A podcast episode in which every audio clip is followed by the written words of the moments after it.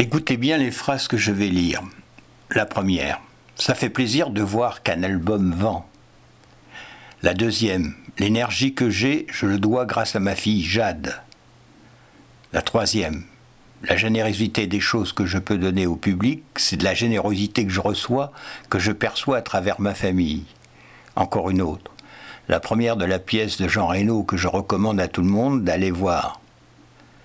Une autre. Je vous en prie, laissez-moi chanteur. Et enfin la dernière. Il y a beaucoup de gens, même des amis à moi, où je suis controversé, mais ce sont des gens de gauche, pas si gauche que ça. Ça, tout ça, c'est du Johnny Hallyday.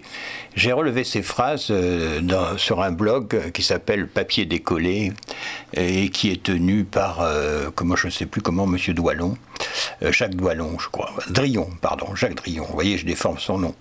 Alors pourquoi je, parle de ça? Ben Parce que ben Johnny Hallyday est un dyslexique et on peut se moquer de lui. D'ailleurs, les, humoristes ne s'en privent pas. Mais regardons sa carrière, il a su choisir toujours des disques qui, enfin des chansons du moins, euh, qui correspondent à son époque. Euh, voyez déjà sa créativité. Et puis il a su les interpréter d'une façon magistrale et en faire des, euh, tubes. Et cela pendant plus de 50 ans. Alors, voyez, hein, il n'y a pas besoin de parler d'Einstein pour dire que la dyslexie, c'est parfois un avantage.